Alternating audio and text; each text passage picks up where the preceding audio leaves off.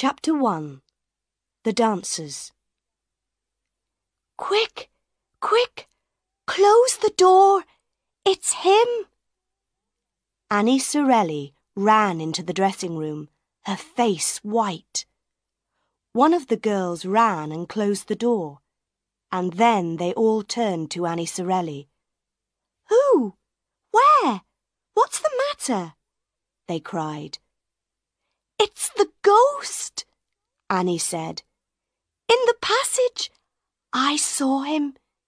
He came through the wall in front of me. And, and I saw his face. Most of the girls were afraid, but one of them, a tall girl with black hair, laughed. Pooh, she said. Everybody says they see the opera ghost, but there isn't really a ghost. You saw a shadow on the wall.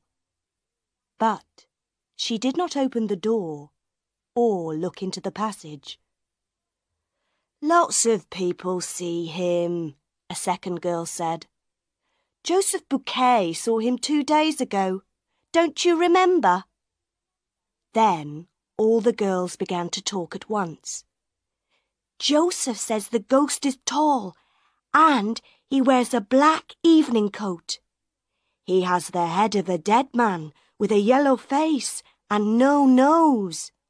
And no eyes, only black holes.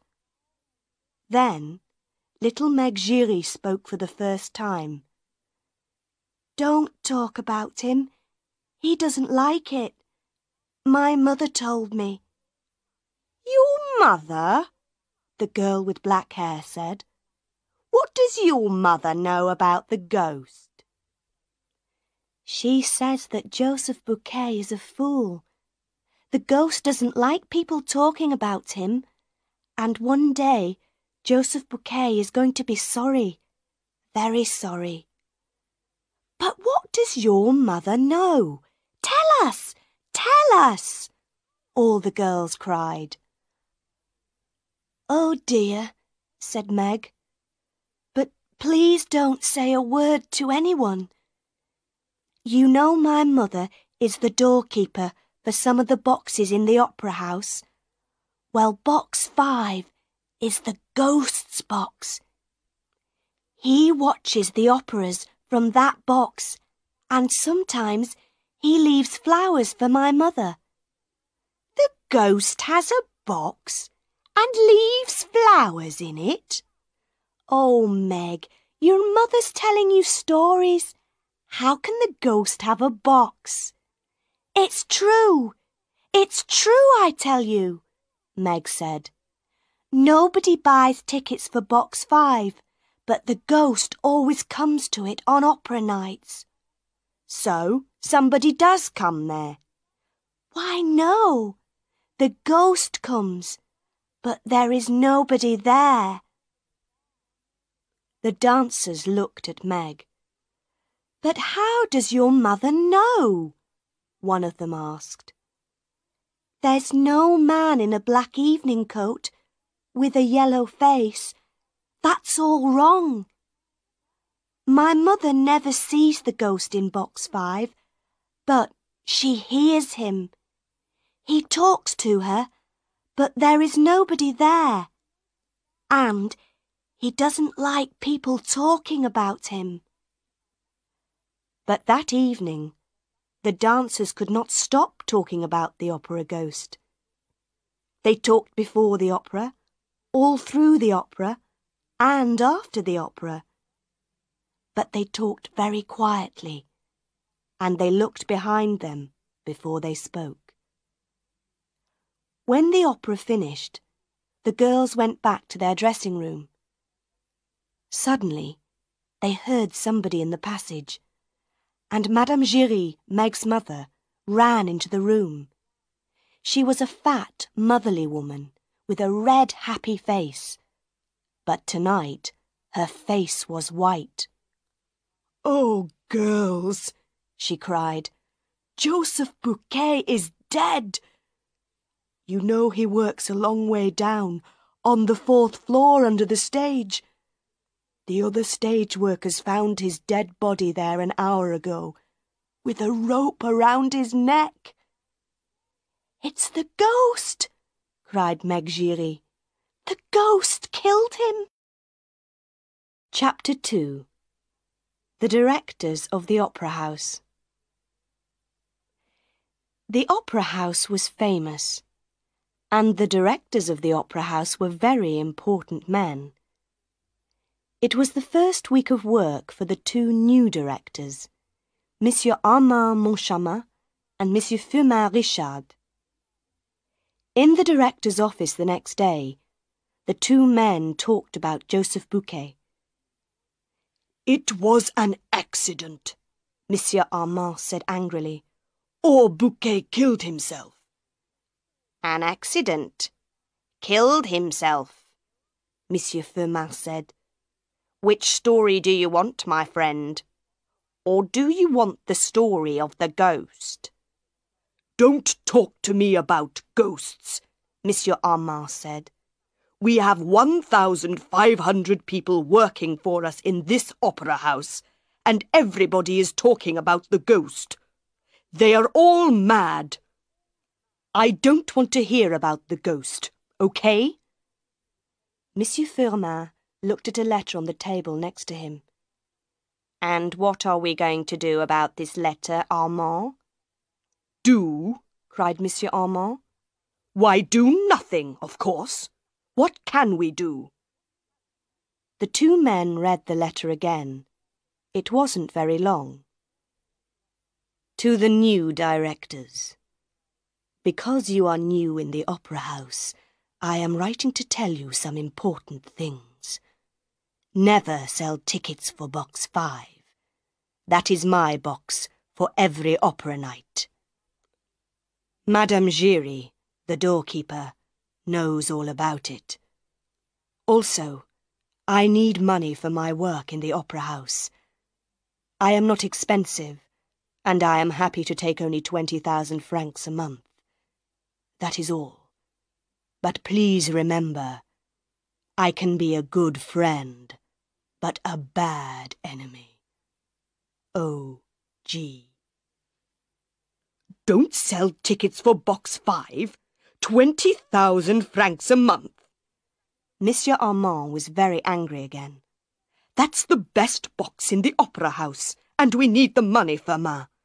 And who is this O.G., eh? Tell me that. Opera ghost, of course, Monsieur Firmin said. But you're right, Armand. We can do nothing about this letter. It's a joke. A bad joke. Somebody thinks we are fools because we are new here. There are no ghosts in the opera house. The two men then talked about the opera for that night.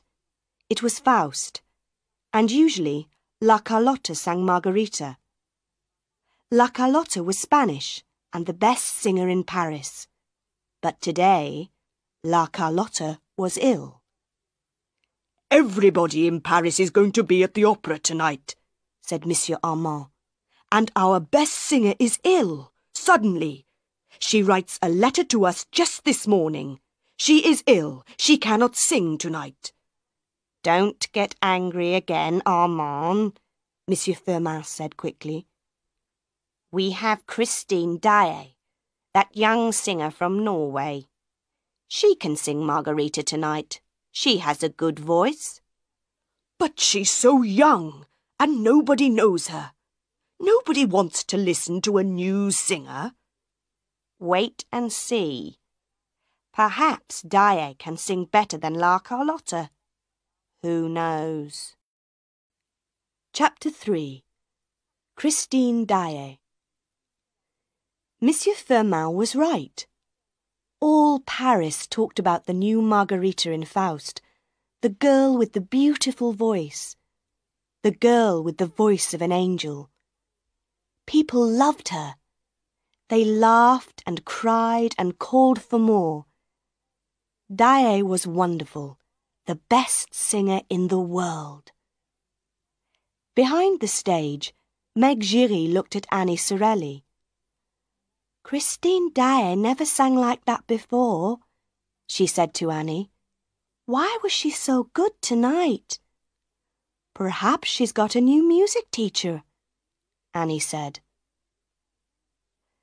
The noise in the opera house went on for a long time. In box 14, Philippe, the Comte de Chagny, turned to his younger brother and smiled. Well, Raoul, what did you think of Daae tonight?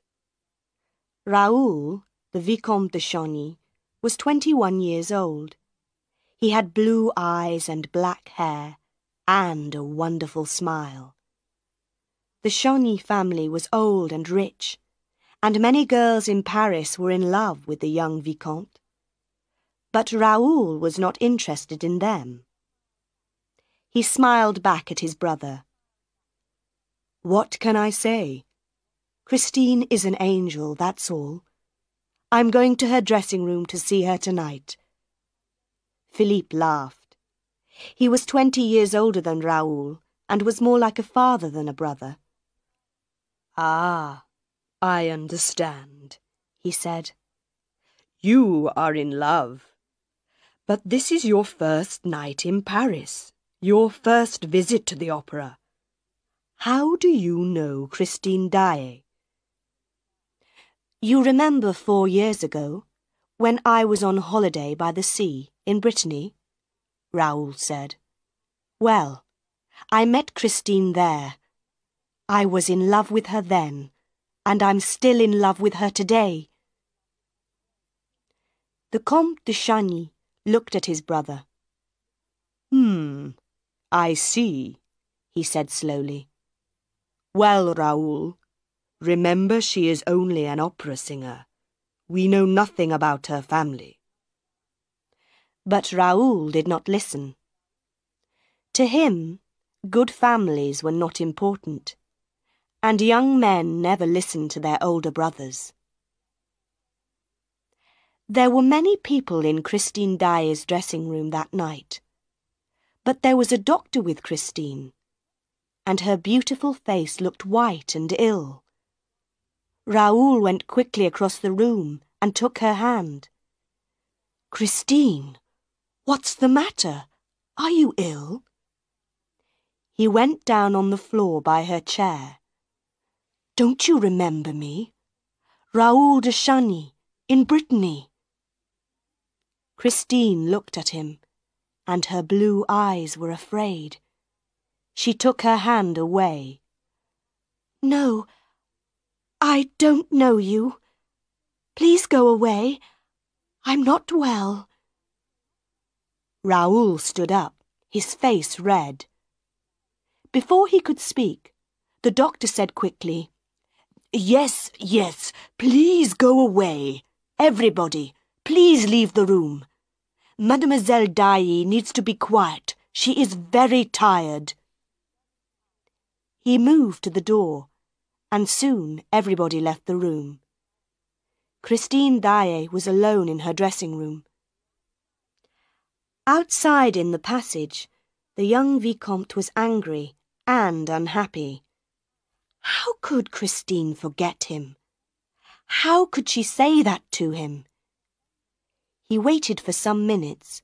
Then, very quietly and carefully, he went back to the door of her dressing room. But he did not open the door, because just then he heard a man's voice in the room. Christine, you must love me, the voice said then Raoul heard Christine's voice. How can you talk like that? When I sing only for you. Tonight I gave everything to you, everything. And now I'm so tired.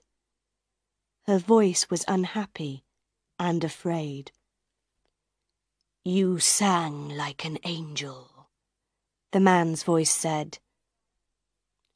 Raoul walked away. So, that was the answer. Christine Daae had a lover. But why was her voice so unhappy? He waited in the shadows near her room. He wanted to see her lover, his enemy. After about ten minutes, Christine came out of her room, alone, and walked away down the passage. Raoul waited, but no man came out after her. There was nobody in the passage, so Raoul went quickly up to the door of the dressing room, opened it, and went in. He closed the door quietly behind him, then called out, Where are you? I know you're in here. Come out. There was no answer. Raoul looked everywhere, under the chairs, behind all the clothes, in all the dark corners of the room. There was nobody there. Chapter 4 The Phantom is Angry That was Tuesday night. On Wednesday morning, Monsieur Armand and Monsieur Firmin were happy men. Paris liked the new Margarita. Everything in life was good. The next opera night was Friday. It was Faust again, but this time with La Carlotta singing Margarita. By Wednesday afternoon they were not so happy. A second letter arrived for them from O.G. Why don't you listen to me? I am getting angry. Leave box five free for me. And where are my twenty thousand francs? On Friday, Daae must sing Margarita again. She is now the best singer in Paris. La Carlotta cannot sing. She has a very ugly voice, like a toad. Remember, I am a bad enemy. O.G. So, Firmin, is this still a joke? Monsieur Armand shouted. What are we going to do now, eh? Is O.G. the director here, or are we? Don't shout, Armand, said Monsieur Firmin tiredly. I don't know the answers. Let's talk to Madame Giry, the doorkeeper of box five. Perhaps she can help us. But Madame Giry was not helpful. Madame Giry was not afraid of ghosts, and she was not afraid of directors of opera houses. People say that you're a friend of the opera ghost, Madame Giry, Monsieur Armand began. Tell us about him. Some people say he has no head. And some people say he has no body, said Monsieur Firmin. What do you say, Madame Giry? Madame Giry looked at the two men and laughed. I say that the directors of the opera house are fools. What? Monsieur Armand shouted. He stood up, and his face was red and angry. Listen to me, woman. Oh, sit down, Armand, and listen, said Monsieur Firmin. Why do you say that, Madame Giry? Because, monsieur, the opera ghost is angry with you. When the ghost wants something, he must have it. He is clever and dangerous, this ghost. The old directors before you, they knew that, oh yes. At first they tried to stop him. Then there were many accidents in the opera house, many strange accidents. And when did these accidents happen? When the ghost was angry. So, the old directors learnt very quickly. The ghost wants box five, he can have it every night. The ghost wants money? Let's give the money to him at once. Oh, yes, the old directors understood very well. But we are the directors, not the opera ghost, Monsieur Armand shouted. He turned to Monsieur Firmin. This woman is mad. Why do we listen to her? On Friday night, La Carlotta is going to sing Margarita. And you and I, Firmin, are going to watch the opera from box five. Well, we can try that, Armand, but we don't want any accidents. Madame Giry came nearer to the two men. Listen to me, she said quietly. Remember Joseph Bouquet? I tell you, the opera ghost is a good friend, but a bad enemy. The two men stared at her. Those words, Monsieur Firmin said slowly. Why did you say those words, Madame Giry? Because the ghost says them to me. I never see him, but I often hear him. He has a very nice voice, and he doesn't shout at people. Chapter 5 A Letter for Raoul That Wednesday, a letter also arrived for the young Vicomte de Chagny. He opened the letter, saw the name at the bottom, and smiled for the first time that day. Dear Raoul, of course I remember you. How could I forget you? Meet me on Thursday at three o'clock in the Tuileries Gardens. Don't be angry with me, Raoul, please.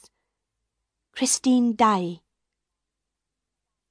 Raoul put the letter carefully into his pocket. Angry? How could he be angry with an angel? On Thursday, he was in the Tuileries Gardens by two o'clock. At ten past three, he began to feel unhappy. At half past three, he wanted to die, or to kill somebody. And then she came. She ran through the gardens to him, and in a second she was in his arms. Oh, Christine, he said again and again. Oh, Christine. They walked through the gardens together and talked for a long time. They remembered their happy weeks in Brittany, four years ago. But why did you go away, Christine? Raoul asked. Why didn't you write to me? For a minute or two, Christine said nothing. Then she said slowly, We were so young, you and I. I was just a poor singer from Norway, and you, you were the Vicomte de Chagny. I knew I could never be your wife. But I love you, Christine. No, shh. Listen to me, Raoul, please. I went home to Norway, and a year later my father died. I was very unhappy. But I came back to France, to Paris. I worked and worked at my singing because I wanted to be an opera singer. Not just a good singer, but the best opera singer in Paris. And now you are, Raoul said. He smiled. All Paris is at your feet. Christine turned her face away and said nothing. Christine, Raoul said quietly, I want to ask you a question. Who was the man in your dressing room on Tuesday night? Tell me, please. Christine stopped and stared at him. Her face went white. What man? she whispered. There was no man in my dressing room on Tuesday night. Raoul put his hand on her arm. I heard him, he said. I listened outside the door and heard a man's voice. Who was he? Don't ask me, Raoul. There was a man's voice, yes, but there was no man in my room. It's true. Oh, Raoul, I'm so afraid. Sometimes I want to die. Who is he? Tell me, Christine, please. I'm your friend. I can help you. Tell me his name. I cannot tell you his name. It's a secret, whispered Christine. I never see him. I only hear his voice. But he is everywhere. He sees everything, hears everything. That's why I didn't speak to you on Tuesday night. He is my music teacher, Raoul. He's a wonderful singer. I sang so well on Tuesday night because of him. I am famous because of him. He is my angel of music. And he says he loves me. How can I leave him? Chapter 6 La Carlotta sings Margarita. On Friday morning, La Carlotta had her breakfast in bed. She drank her coffee and opened her morning letters. One letter had no name on it. It was very short. You are ill. You cannot sing Margarita tonight. Stay at home and don't go to the opera house. Accidents can happen. Do you want to lose your voice? Forever. La Carlotta was very, very angry. She got out of bed at once and did not finish her breakfast. This is from Christine Daae's friends, she thought. They want her to sing again tonight. That Daae girl is going to be sorry for this. I, La Carlotta, I am the best opera singer in Paris and nothing is going to stop me singing Margarita tonight. At six o'clock that evening, the dancers were in their dressing room. They talked and laughed and put on their red and black dresses for Faust. But Meg Giry was very quiet. What's the matter, Meg? Annie Sorelli asked. It's the opera ghost, Meg said. My mother says he's angry. She's afraid that something's going to happen tonight. Oh, pooh, the girl with black hair said. Who's afraid of an old ghost? An hour later, Monsieur Armand and Monsieur Firmin went into box five and sat down. They were not afraid of ghosts. Of course not. There were no ghosts in the opera house. Then Monsieur Armand saw some flowers on the floor by the door of the box. Firmin, he whispered. Did you put those flowers there? Monsieur Firmin looked. No, I didn't, he whispered back. Did you? Of course not, you fool, Shh! The music's beginning. La Carlotta did not sing for the first hour. There were no strange voices in box five, and the two directors began to feel happier. Then, La Carlotta came out onto the stage, and Monsieur Firmin looked at Monsieur Armand. Did you hear a voice just then? he asked quietly. No, Monsieur Armand said. But he looked behind him twice, then three times, and suddenly felt cold. La Carlotta sang and sang, and nothing happened. Then she began a beautiful love song. My love begins to quack, Everybody stared. What was the matter with Carlotta's voice? What was that strange noise? Quack!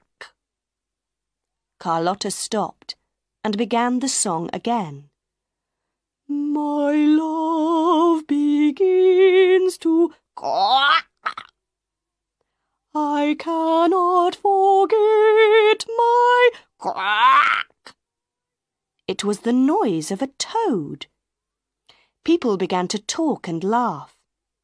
Monsieur Firmin put his head in his hands. Then he felt Monsieur Armand's hand on his arm. There was a voice in the box with them. A man's voice, laughing. Poor Carlotta tried again and again. I cannot forget my quack. Then the two directors heard the voice again. Behind them, in front of them, everywhere. Her singing tonight is going to bring down the chandelier. The two directors looked up at the top of the opera house. Their faces were white. The famous chandelier, with its thousand lights, broke away from its ropes and crashed down onto the people below. That was a terrible night for the Paris Opera House. One woman was killed by the chandelier, and many people were hurt. The opera house closed for two weeks, and La Carlotta never sang again.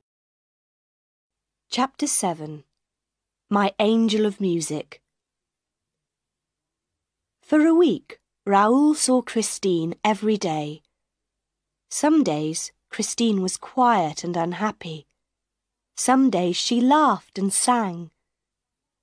She never wanted to talk about the opera house, or her singing, or Raoul's love for her. Raoul was very afraid for her. Who, or what, was this strange teacher, this man's voice, her angel of music? Then, one day, there was no Christine. She was not at her home, not at the opera house, not at their meeting places. Raoul looked everywhere and asked everybody, where was Christine Daae? But nobody knew. Two days before the opera house opened again, a letter arrived for Raoul. It was from Christine. Meet me in an hour at the top of the opera house, on the tenth floor. The tenth floor of the opera house was a dangerous place. There were hundreds of ropes going down to the stage below. It was a long, long way down. Raoul and Christine sat in a dark corner and Raoul took Christine's hands. Her face was white and tired. Listen, Raoul, she said quietly. I'm going to tell you everything. But this is our last meeting. I can never see you again. No, Christine, Raoul cried. I love you, and we... Shh! quietly. Perhaps he can hear us. He's everywhere in the opera house, Raoul. Who? What are you talking about, Christine? My angel of music. I couldn't meet you last Saturday because he came for me and took me away. I was in my dressing room in the opera house and suddenly he was there in front of me. I saw the voice for the first time. He wore black evening clothes and a mask over his face. He took me through many secret doors and passages, down, down under the opera house. There is a lake down there, A big lake. The waters are black and cold. He took me across the lake in a boat to his house. He lives there, Raoul, in a house on the lake, under the opera house. Raoul stared at her. Was his beautiful Christine mad? Christine saw his face and said quickly, It's true, Raoul. It's true. And he, he is the phantom of the opera. But he's not a ghost. He's not an angel of music. He's a man. His name is Eric, and he loves me. He wants me to be his wife. No, Raoul, listen. There is more. He told me all this in his house, in a beautiful room. He said that no woman could ever love him because of his face. He was so unhappy. Then he took off his mask, and I saw his face. She began to cry, and Raoul put his arms around her. Oh, Raoul, he has the most terrible face. It is so ugly. I wanted to scream and run away. But where could I run to? He has the face of a dead man, Raoul, but he is not dead. He has no nose, just two black holes in his yellow face. And his eyes. Sometimes they are black holes. Sometimes they have a terrible red light. She put her face in her hands for a second.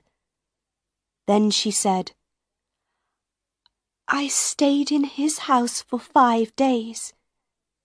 He was very good to me, and I felt sorry for him, Raoul. He wants me to love him, and I told him. I told him. No, Christine, no. You're going to be my wife. Come away with me at once, today. You can't go back to him. But I must, Christine said quietly. He knows about you, Raoul. He knows about us. He says he's going to kill you. I must go back to him. Never, said Raoul.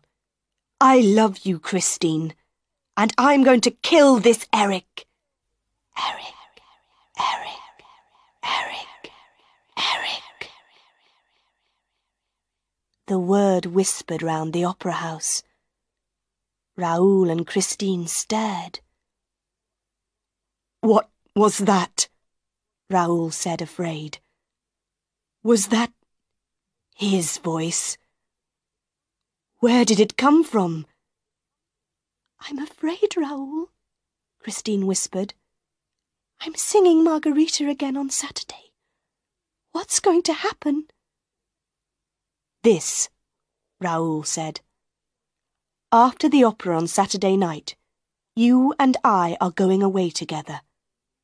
Come on, let's go down now. I don't like it up here.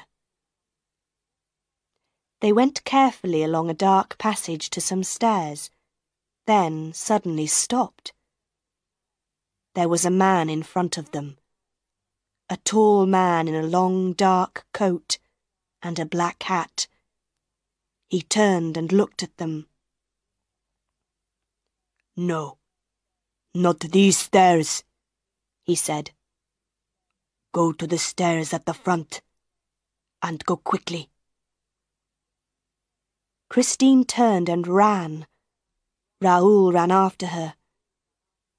Who was that man? he asked. It's the Persian, Christine answered. But who is he? What's his name? Why did he tell us to go to the front stairs? Nobody knows his name. He's just the Persian. He's always in the opera house. I think he knows about Eric, but he never talks about him.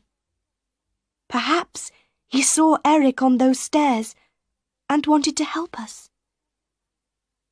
Hand in hand, they ran quickly down the stairs, through passages, then more stairs and more passages. At one of the little back doors to the opera house, they stopped.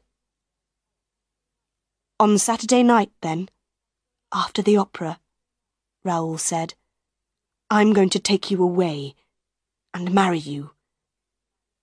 Christine looked up into his face. Yes, Raoul. Then they kissed, there by the door of the opera house. Their first kiss. Chapter 8 Where is Christine Daae? On Saturday morning, Comte Philippe looked across the breakfast table at his brother. Don't do it, Raoul, please. All this talk about ghosts and phantoms. I think the girl is mad. She's not mad, and I'm going to marry her, Raoul said. She's only a little opera singer, Philippe said unhappily. And she's very young. Are you still going to love her in ten or twenty years' time? Raoul drank his coffee and did not answer. There were two more unhappy faces in the opera house, too. The directors now understood about OG. They didn't want any more accidents. Box 5 is free tonight for OG. Daae is singing Margarita, and here is 20,000 francs. Madame Giry can leave the money in box 5 for him. Is that everything? Monsieur Armand asked Monsieur Firmin. It's a lot of money, Monsieur Firmin said unhappily. He thought for a minute. What about some flowers in box five? Madame Giry says that OG likes flowers. OG can bring his own flowers, shouted Monsieur Armand. The evening began well. The chandelier was now back in place with new ropes. All Paris was in the opera house. Everybody wanted to hear Christine Daae's voice again. People also knew about the love story between Christine Daae and the Vicomte de Chagny. There are no love secrets in Paris. People watched the Comte and the Vicomte in box 14 with interest. Young men from families like de Chagny do not marry opera singers. When Christine came onto the stage, her face was white and she looked afraid. But she sang like an angel. Ah, what a voice! All Paris was in love with Christine Daae. She began to sing the famous love song. Suddenly, every light in the opera house went out. For a second, nobody moved or spoke. Then a woman screamed, and all the lights came on again. But Christine Daae was no longer on the stage. She was not behind the stage. She was not under the stage. Nobody could find her. The opera house went mad. Everybody ran here and there, shouted and called. In the director's office, people ran in and out. The police came and asked questions, but nobody could answer the questions. Monsieur Armand got angry and shouted, and Monsieur Firmin told him to be quiet. Then, Madame Giry arrived in the office with her daughter Meg. Go away, woman, Monsieur Armand shouted. Monsieur, there are three people missing now, Madame Giry said. Meg, tell the directors your story. This was Meg's story. When the lights went out, we were just behind the stage. We heard a scream. I think it was Christine Daae's voice. Then the lights came back on, but Christine wasn't there. We were very afraid, and we began to run back to our dressing room. There were people running everywhere.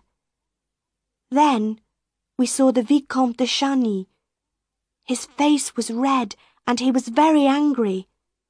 Where's Christine? Where's Christine? he shouted. Suddenly, the Persian came up behind him and took his arm. He said something to the Vicomte, and they went into Christine Daae's dressing room. Yes. And then? Monsieur Firmin said quickly. What happened next? Nobody knows. Meg's face was white. We looked into Christine Daae's dressing room, but... but there was nobody there. Chapter 9 The House on the Lake When the lights came on, Raoul ran. He ran downstairs and along passages, through the opera house to the back of the stage. In the passage outside Christine's dressing room, a hand took his arm. What's the matter, my young friend? Where are you running to so quickly?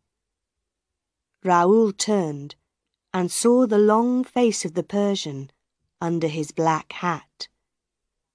Christine, Raoul said quickly. Eric's got her. Where is she? Help me. How do I get to his house on the lake? Come with me, said the Persian. They went quickly into Christine's dressing room. The Persian closed the door and went to the big mirror on one wall. There's only one door into this room, Raoul began. Wait, the Persian said. He put his hands on the big mirror, first here, then there. For a minute, nothing happened. Then, the mirror began to move and turn, and a big dark hole opened in it. Raoul stared.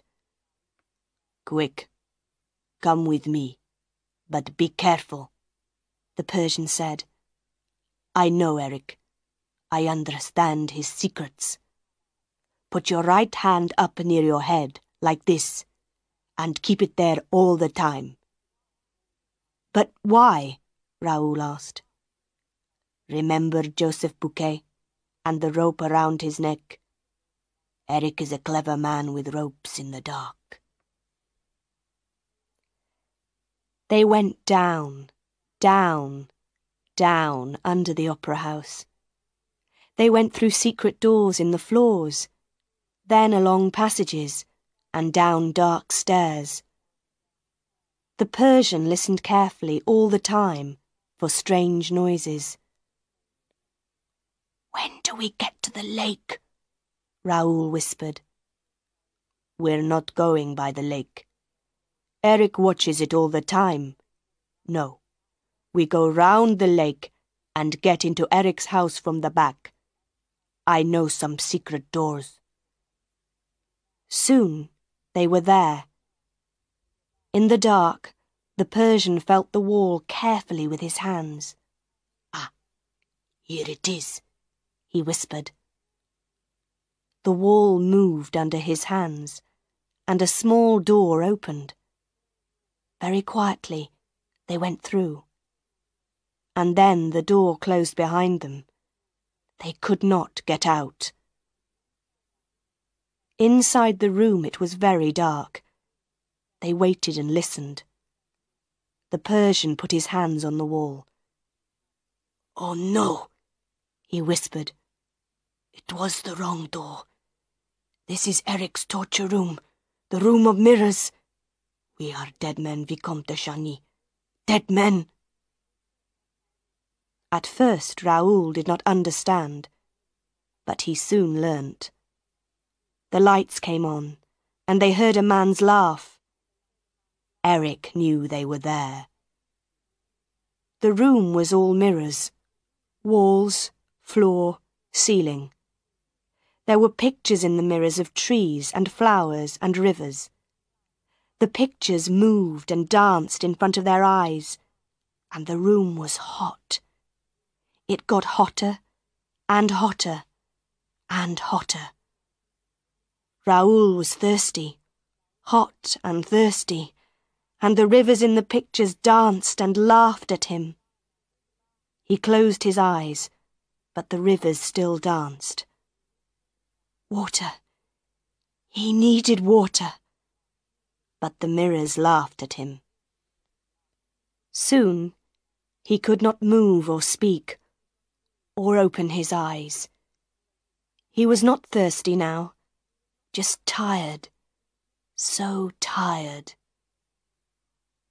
Oh, Christine, I'm sorry, he thought. I wanted to help you, and now I'm dying. Through a mirror in the wall, Christine watched her lover in the torture room.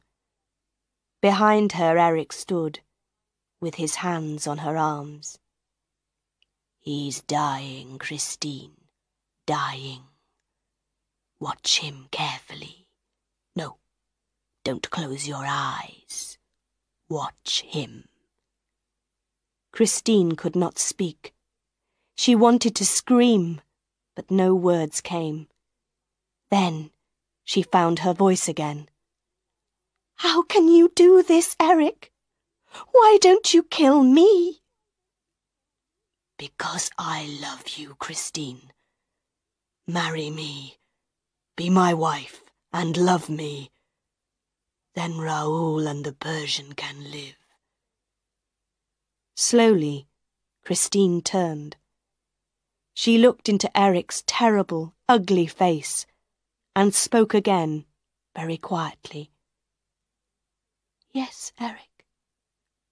From this minute, I am your wife. She put her arms around Eric's neck and kissed him, kissed him slowly and lovingly on his ugly mouth. Then she took her arms away and said slowly, Poor, unhappy Eric. Eric stared at her. You kissed me, he whispered. I didn't ask you, but you kissed me. Freely. Oh, Christine, my angel. That was my first kiss from a woman. Even my mother never kissed me. She gave me my first mask when I was two years old. She turned her face away from me every time I came near her. Eric put his ugly face in his hands and cried. Then he went down on the floor at Christine's feet. You are free, Christine, free. Go away and marry your Raoul and be happy. But remember Eric sometimes. Go now, quickly. Take Raoul and the Persian and go. Chapter 10 Madame Giry visits the Persian. For weeks, all Paris talked about that night at the opera.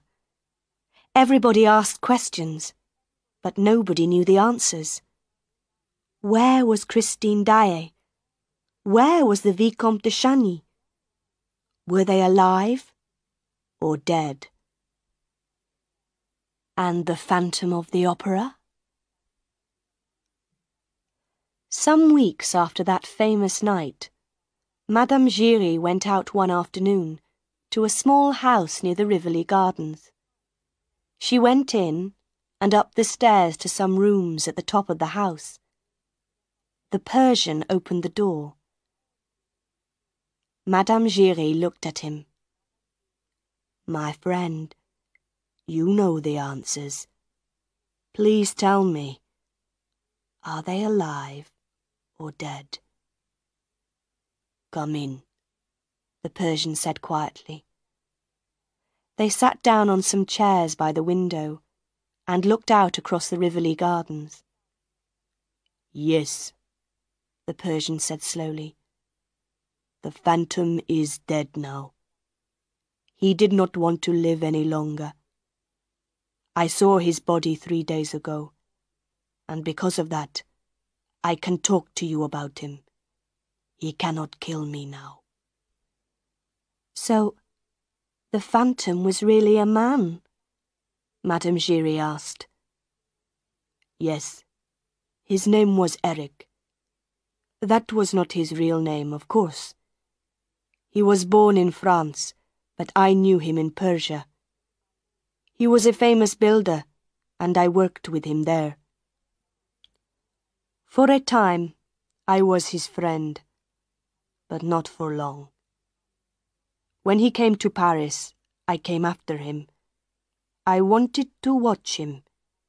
He was a very clever, very dangerous man. He could be in two or three places at the same time. He could be in one place, and his voice could come from another place. He could do many clever things with ropes, and mirrors, and secret doors. You see, he helped to build the opera house. He built secret passages underground, and his secret house on the lake. He could not live in the outside world because of his terrible, ugly face. Unhappy Eric. We can feel sorry for him, Madame Giry. He was so clever and so ugly. People screamed when they saw his face. And so he lived this strange life, half man, half phantom. But he was a man in the end. He wanted a woman's love. He stopped and Madame Giry asked quietly, And Christine Daae and Vicomte Raoul, what happened to them? The Persian smiled. Ah, yes. What happened to young Raoul and the beautiful Christine? Who knows? Nobody in Paris ever saw Raoul and Christine again. Perhaps they took a train to the north and lived a quiet, happy life together there. Perhaps Christine's wonderful voice is still singing somewhere in the cold and beautiful mountains of Norway. Who knows?